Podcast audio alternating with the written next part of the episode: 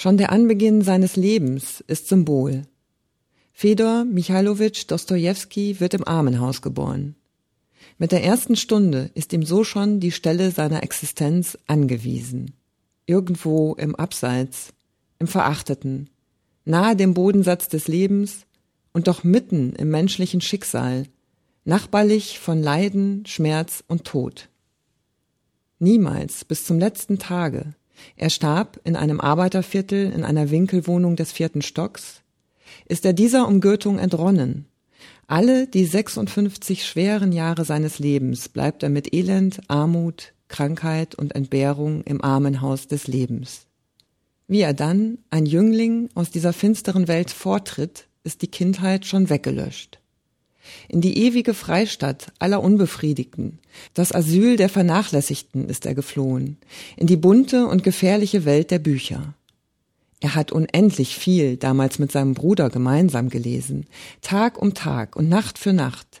Schon damals trieb er, der Unersättliche, jede Neigung bis zum Laster empor, und diese fantastische Welt entfernt ihn noch mehr von der Wirklichkeit. Voll stärkster Begeisterung zur Menschheit ist er doch bis ins krankhafte menschenscheu und verschlossen.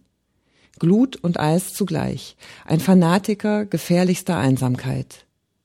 Aus dem trüben Dunst dieser Tage ballen sich langsam eigene Formen.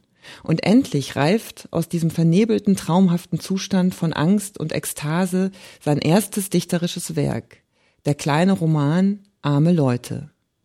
1844, mit 24 Jahren, hat er diese meisterhafte Menschenstudie geschrieben.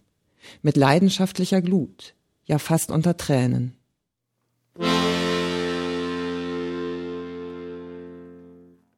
Ich weiß gar nicht, Bruder, was aus mir werden soll.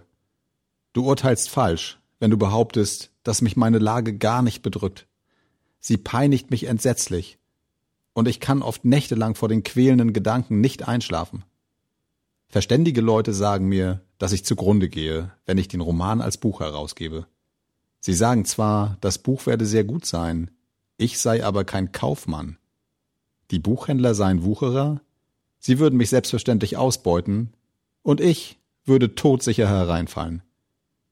Aus diesem Grunde habe ich doch den Entschluss gefasst, den Roman in einer Zeitschrift, zum Beispiel in den Vaterländischen Annalen, unterzubringen. Die Vaterländischen Annalen haben eine Auflage von 2500 Exemplaren.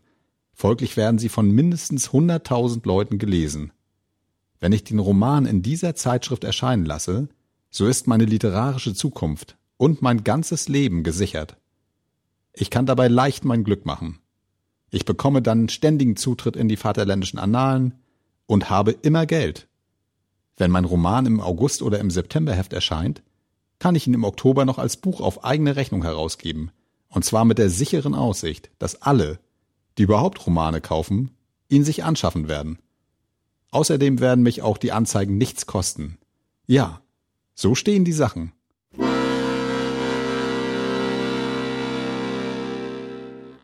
Von mir kann ich dir nichts Bestimmtes sagen. Über unseren Prozess weiß ich noch immer gar nichts. Mein persönliches Leben ist noch ebenso eintönig wie bisher. Man hat mir aber erlaubt, im Garten spazieren zu gehen, wo es fast 17 Bäume gibt. Das ist für mich ein großes Glück. Außerdem bekomme ich in den Abendstunden eine Kerze. Dies ist mein zweites Glück. Das dritte Glück werde ich erleben, wenn du mir möglichst bald antwortest und das nächste Heft der Vaterländischen Annalen schickst.